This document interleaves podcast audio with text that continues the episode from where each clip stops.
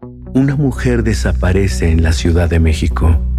Una investigación rutinaria comienza y la única pista arroja a los agentes a las puertas de la miseria, mientras la muerte los observa. Los observa. Solo recuerdo que era mucha sangre. Soy Damián Alcázar y juntos resolveremos un caso más de Fausto. Solo en Spotify.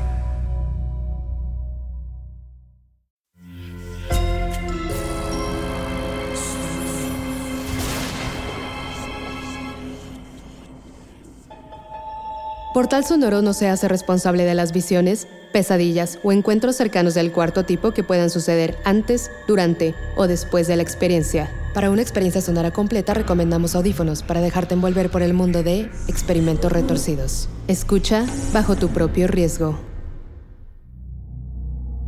En este podcast hemos ficcionado situaciones basadas en experimentos reales que muestran con la conciencia y valores de este tiempo lo retorcido que puede llegar a ser el humano. En este sentido, hemos dejado de lado aquellos experimentos que no tienen documentación clara, que responden a rumores, a teorías de la conspiración o las llamadas creepypastas. En este episodio haremos una excepción y te llevaremos a un estado de hipnosis podcástica para que revivas, como si se tratara de hechos ciertos, una leyenda retorcida que apunta más a la imaginación que a la ciencia. Advertencia. El presente episodio tiene descripciones gráficas violentas y alusiones al suicidio, por lo que te recomendamos tomar tus precauciones. Abramos entonces una ventana en tu mente para dejar entrar la idea de una supuesta experimentación en el Área 51. Ahora Escucha.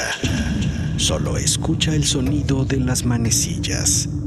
Escucha cómo se desvanecen una a una. Es así porque ahora quizá hemos logrado que entres en un trance podcástico en el que dejarás de ser tú. Y hasta que escuches las manecillas de nuevo, mi voz te permitirá entrar por unos minutos en la cabeza de Randolph Hughes, un militar que está por experimentar un escalofriante deseo. Sonoro presenta Experimentos Retorcidos. Y esta es la voz de tu anfitrión, Alejandro Joseph.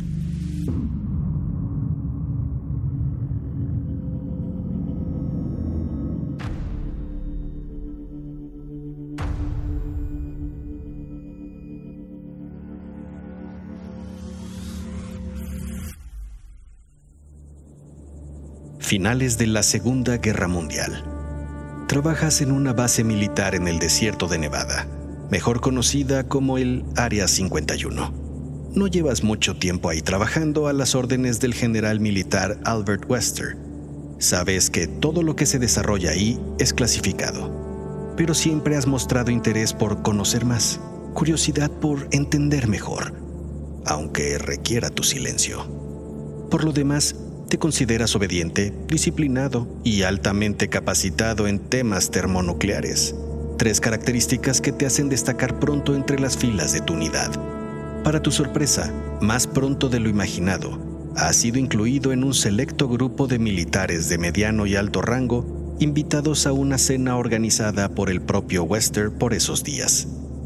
La casa de Wester es enorme Está situada en un complejo militar no muy lejos de esa zona de 12.000 metros cuadrados llenos de misterio y experimentos secretos conocida entre la población supersticiosa como el Área 51.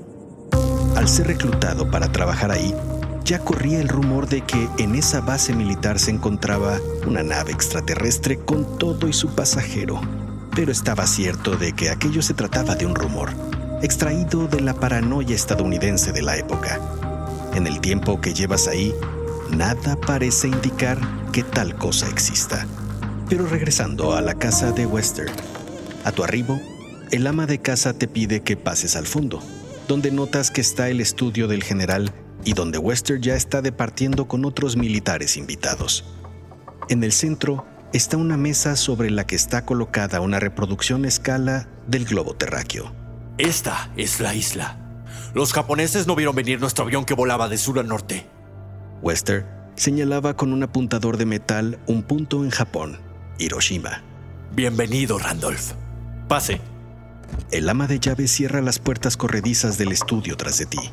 Hablábamos de estrategia y sobre algunos objetivos militares de la guerra en donde los aliados triunfamos. ¿Te pareció bueno nuestro desempeño en Hiroshima, Randolph? Cuando estás a punto de decir tu parecer, se abren las puertas corredizas. Volteas y ves parada en el marco de la puerta a la mujer más hermosa que tus ojos habían visto jamás. Una mujer de tez blanca, cabello rubio y rostro afilado, que portaba un vestido elegante y amarillo que te dejaba adivinar su tentador cuerpo. Para no ser grosero intentas desviar tu mirada a su brazo, donde notas en la muñeca una pequeña cadena de oro de la que cuelga un pequeño dije en forma de la letra A. Tienes que hacer un esfuerzo de conciencia para cerrar tu mandíbula y poder tragar saliva. Papá, la comida está lista. Pueden pasar al comedor. Les presento a mi hija. Enseguida vamos. Randolph, ¿qué te pareció? Distraído por la hija de Wester, pensaste por un momento que te preguntaba por ella. Eh, ¿Qué? Eh, yo, eh, general... Ah, lo olvidé. Nunca preguntes a los jóvenes por la estrategia de los viejos. Nunca la entienden. Vamos al comedor para seguir charlando, señores. Ya sentados a la mesa, no es un secreto, señores, que el equipo de desarrollo tiene planes. Algunos de ellos considerando represalias nucleares que pudieran venir de filas enemigas, luego de lo sucedido en Japón. El general explica que ya planteó el problema con algunos de los presentes. Si ese ataque tiene lugar, los Estados Unidos debemos estar preparados para sobrevivir. Era por ello que estaban buscando a un voluntario para participar en un experimento del Área 51 un ejercicio que podría cambiar el panorama y favorecer a los Estados Unidos sobre todas las naciones. Ah, tendrán noticias pronto. Ahora, a comer. Con el pretexto de ir al baño, te excusas de la mesa. Deambulas por la casa lentamente con la esperanza de toparte con la hija de Wester. Te asomas a la cocina, a la sala. Nada. Miras en un pequeño estudio, pero tampoco. Ahí ves una pequeña mesa con varias fotos de la familia Wester. No hay ninguna de la señora Wester, solo del general y su hija. Tomas una en la que aparece la hija en la playa, la acercas a ti y sientes el impulso de tomarla y meterla en tu saco. ¿Le puedo ayudar en algo, Randolph, verdad? No, no, no, yo solo la buscaba, buscaba, quiero decir, eh, eh, lo siento. Regresas la foto a su lugar. ¿El baño? Tu torpeza te sorprende. Eras una masa amorfa y torpe ante su presencia. ¿El baño? La segunda puerta a su derecha sobre el pasillo. Eh, gracias. Muy amable. Eh, no nos presentaron. Eh, soy Randolph. Lo sé, lo acabo de llamar así. Ah, sí, ¿verdad? lo siento. Se disculpa mucho. ¿Puede ser su urgencia de ir al baño? ¿Seguro que está bien? La hija de Wester se acerca a ti un poco. sí, yo. Sí. Baño, voy. Te das cuenta de que ella nota tu nerviosismo y te escabulles hacia el baño para salir de ese vergonzoso diálogo. Si requiere algo, solo mándeme un SOS. El resto de la cena transcurrió sin que pudieras verla de nuevo, pero tu corazón seguía latiendo de tan solo pensar en la posibilidad de un nuevo encuentro.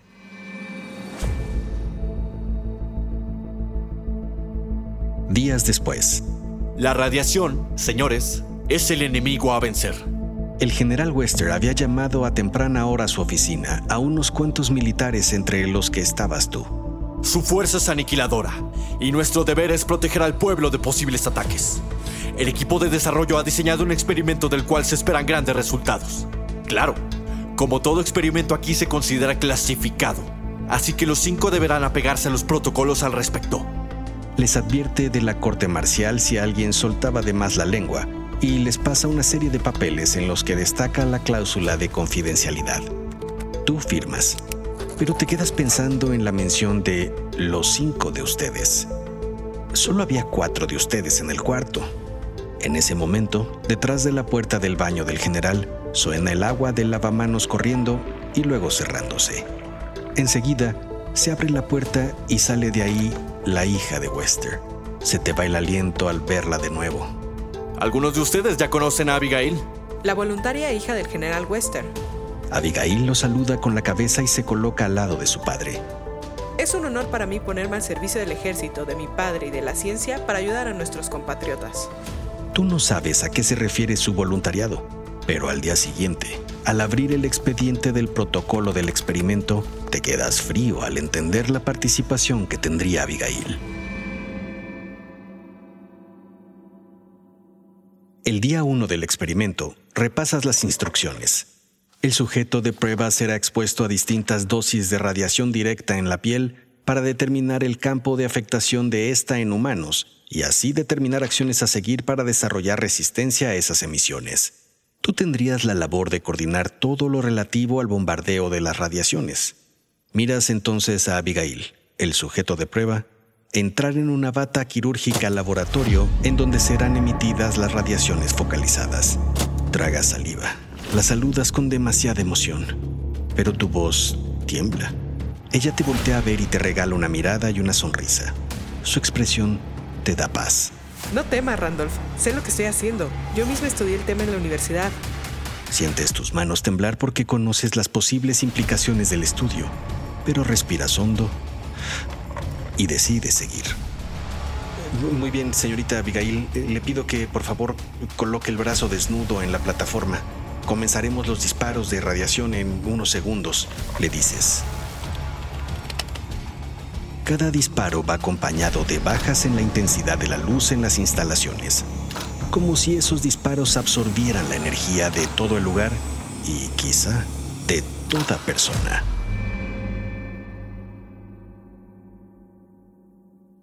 Dos días después, conforme al protocolo, aparece de nuevo Abigail en el laboratorio de pruebas. Notas que se rasca disimuladamente en el área de los bombardeos y un tono rojizo en su piel acompañado de una especie de salpullido. Registras esto en la bitácora y procedes a una segunda sesión de bombardeos de radiación. Abigail se queja del disparo en esta ocasión. Paras, pero Abigail te pide que sigas. Atrás de ti, sin que te hubieras dado cuenta cuando entró, está parado el general Wester. Continúe, Randolph. Mi hija sabe lo que esto puede implicar. La ciencia hará el resto. Al terminar esa sesión, Abigail te llama. Randolph, tengo algo para usted. Abigail te extiende la foto de ella en la playa que viste en la casa de su padre. Así tendrá algo contra qué comparar los resultados. Te cierra el ojo y tienes que volver a hacerte consciente de tu mandíbula abierta para cerrarla. Claro, eh, claro, dices con suavidad. Las siguientes sesiones de radiación las practicas sobre el otro brazo de Abigail, las piernas y su espalda, siempre con el mismo resultado. Dos días después, un enrojecimiento de la piel y un poco de salpullido. Pero la evolución en el brazo donde fue aplicado el primer disparo era distinta aparecían ya unas evidentes ampollas de tamaño considerable.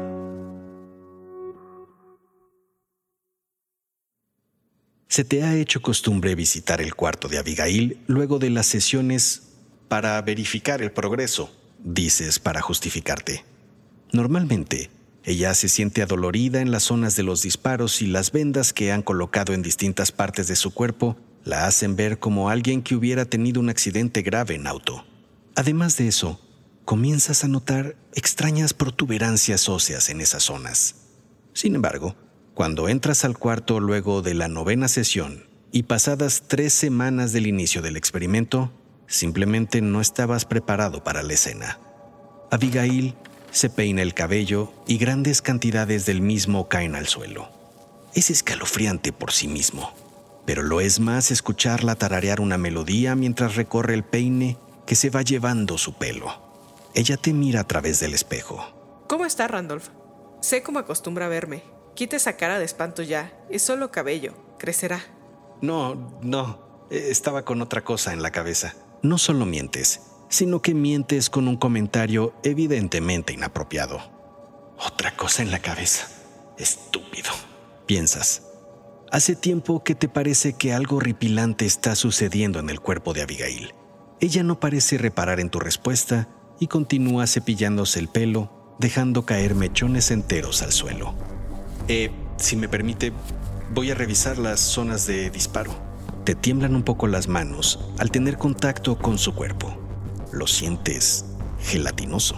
De ella emana un excesivo calor y un desagradable olor. Como parte de la rutina de revisión, Le retiras las vendas. Una sustancia pegajosa se ha unido a ellas. Notas entonces que en todas las zonas de disparo, las protuberancias en los huesos han crecido, como si el hueso se estuviera deformando. Además, la piel en general de Abigail se ha comenzado a arrugar, como si se tratara de una anciana prematura. ¿Vamos bien? Y evidentemente, había algo en su manera de hablar que te hacía pensar que esa ya no era Abigail. Abigail no se presenta a sus siguientes sesiones de disparos de radiación. Con todo tu ser esperas que el general Wester haya detenido el experimento al ver el progreso. Sin embargo, Randolph, entran dos militares detrás de Wester. no se preocupe. Es por su propia seguridad. A donde lo llevaremos es un área que solo con cierto nivel de credenciales se puede pasar. Sientes entonces a los militares tomarte de los brazos y conducirte fuera de las instalaciones hasta subirte a un auto, que identificas como un jeep. Recorren unos minutos la árida arena del desierto cuando notas que el vehículo se detiene. Te bajan. Te conducen por lo que entiendes son una serie de pasadizos cada vez con menor altura y finalmente se detienen. Te liberan de la capucha. Te das cuenta de que estás en una habitación oscura. Los militares salen y cierran la puerta, dejándote a obscuras ahí adentro. En segundos, se encienden luces con baja intensidad.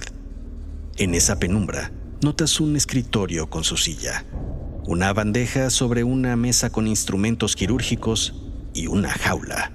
Te acercas a la jaula lentamente. Brincas hacia atrás de espanto y pierdes el equilibrio llevándote contigo la bandeja de instrumentos quirúrgicos. Un bisturí se te clava en el brazo. Lo retiras, la sangre brota y lo primero que se te ocurre es amarrarte una venda que resbaló cerca de ti para detener el fluido. La luz de la habitación parpadea.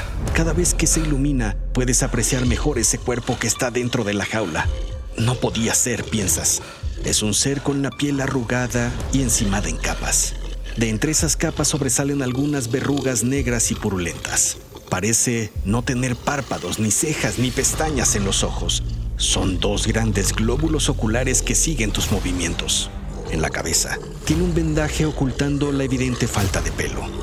No puede ser, te repites. Sus dientes son excesivamente grandes, casi del triple del tamaño de una persona normal. Tanto así que los labios no pueden tocarse uno con el otro, haciéndolo parecer que está condenado a sonreír sin tener nada por qué hacerlo. Pero sí podía ser. Cuando el ser sujeta una de las barras de la reja, miras pender de su muñeca una cadena de oro de la que cuelga un pequeño dije en forma de la letra A.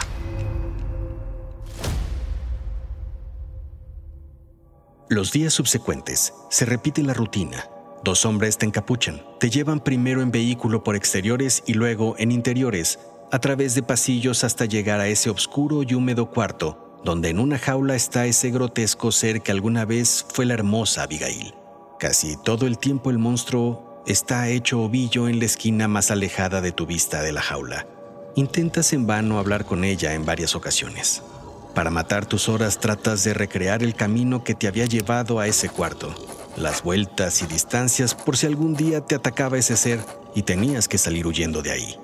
Las instrucciones de Wester eran examinar el progreso de Abigail y reportar cualquier mejora detectada que pudiera entenderse como un proceso de revertimiento del daño. Wester te imploraba que hicieras algo por su hija. Tú sabías que una inversión del proceso degenerativo del cuerpo de Abigail era imposible, como también el de su mente. El ser en que se había convertido Abigail se comenzaba a mostrar cada día más molesto y enojado. Aún así, por momentos, te parecía que algo en la mirada del monstruo aún era Abigail. Era una mirada triste, arrepentida, que imploraba liberación.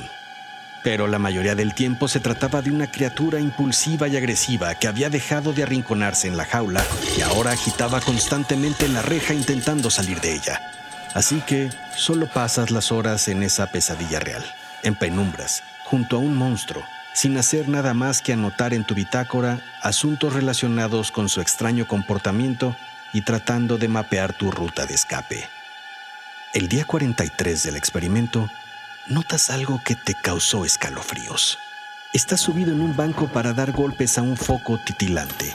Ya antes habías visto a la criatura rascar el suelo con sus uñas largas y filosas, pero no fue hasta ponerte en esa perspectiva que entiendes lo que era aquello que rascaba. En el suelo de la jaula están claramente talladas las letras S O S. La criatura, que en ese momento está sentada en un rincón abrazando sus piernas, se levanta. Bajas del banco y te acercas a la jaula con timidez.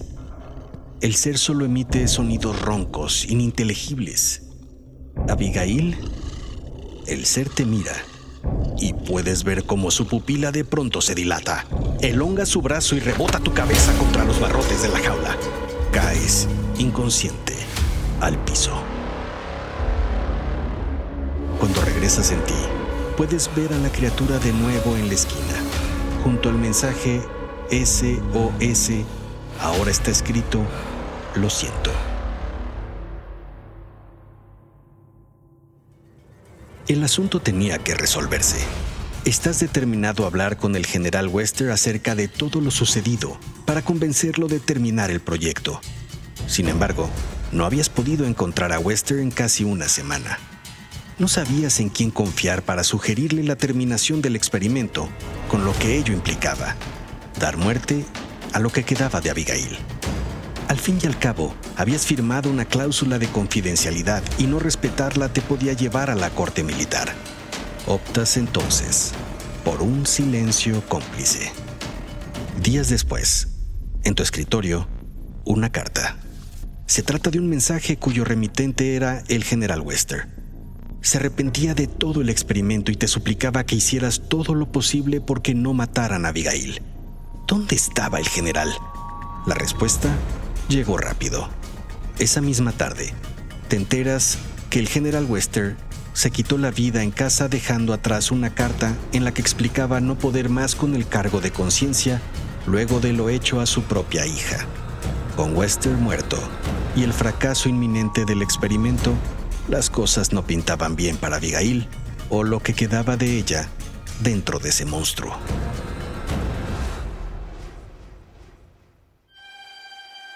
La instrucción era matar de hambre al sujeto de experimentación, dejarlo morir de inanición. Así, según los altos mandos, se honraba la petición del general Wester, pero se procedía a eliminar a ese monstruo y todo rastro del experimento. Se quemaron expedientes, se borró la historia de los archivos y a ti se te mantiene en vigilancia y se te prohíbe visitar de nuevo la jaula. Sabes que los dos soldados que solían acompañarte van todos los días a ver si el monstruo ya está muerto. Cada día al regresar, parecen decepcionados de que aún no fuera así. Se burlan del animal enjaulado, de ese monstruo provocado, de ese experimento mal resuelto. Pero un día los custodios no regresan. Por la noche miras una comitiva partir en un jeep como en los que acostumbraban llevarte. La noticia corrió rápido a pesar de la secrecía de todo cuanto sucedía en el Área 51. Los dos custodios estaban muertos. Aparentemente el monstruo escapó de su jaula y había logrado salir de las catacumbas de esa zona. Nadie entendía cómo había logrado escapar de ese laberinto de pasillos, ni en dónde estaba ni qué destino le aguardaba. Pero tú solo sonreíste. Despierta. Es hora de que vuelvas a ser tú, de que regreses lentamente. Escuchas las manecillas de nuevo una a una, mientras te haces consciente de que no estás dentro del área 51 y de que tan solo escuchas un estupendo podcast llamado Experimentos Retorcidos.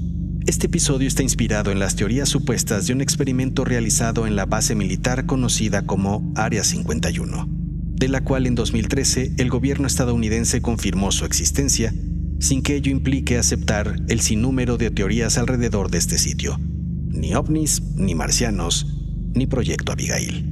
Como tal, esta historia se inscribe en las llamadas creepypastas, es decir, en leyendas urbanas que se distribuyen por Internet. El nombre viene del inglés creepy, terrorífico, y paste, pegar. Y son historias normalmente espeluznantes que se vuelven virales en distintos foros en la red. Las creepypastas pretenden ser creíbles basándose en elementos reales para aumentar su efecto. El éxito de algunas creepypastas las ha llevado a tener una adaptación en cine o en videojuegos, aumentando así la leyenda y su alcance. Los personajes y situaciones presentados son ficticios. Cualquier parecido con la realidad es mera coincidencia. Pero por si las dudas, reporten si de pronto se encuentran con una criatura amorfa con dientes demasiado grandes. En la producción de este episodio estuvimos Fernando el Cicatrices Santa María, Israel el Quemaduras Pérez, Karina la Verruga Riverol, Daniel el Arrugado Valenzuela y un servidor, Alejandro Dientes Sangrantes Joseph. No dejes de regalarnos una calificación y un comentario en Spotify o en Apple Podcast. Nos dará mucho gusto leerte y ayudará a que otras personas puedan encontrarnos más fácilmente. Ándale, danos ese gusto. Yo los espero en el próximo episodio, en el que exploraremos un nuevo experimento retorcido.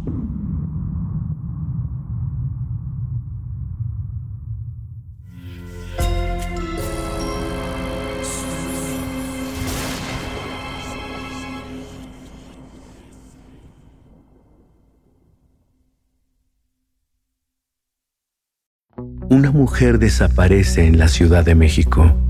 Una investigación rutinaria comienza y la única pista arroja a los agentes a las puertas de la miseria, mientras la muerte los observa. Solo recuerdo que era mucha sangre. Soy Damián Alcázar y juntos resolveremos un caso más de Fausto. Solo en Spotify. Sé bienvenido a Tristan Terror, mi podcast donde comparto múltiples vivencias paranormales que mi propia audiencia me manda. Relatos sobre brujas, sectas, fenómenos extraños en distintos lugares conocidos de México. Adéntrate para que conozcas los relatos más aterradores de México. Y así esta noche, te aseguro tendrás dulces pesadillas. Escucha Tristan Terror en cualquier plataforma de podcast.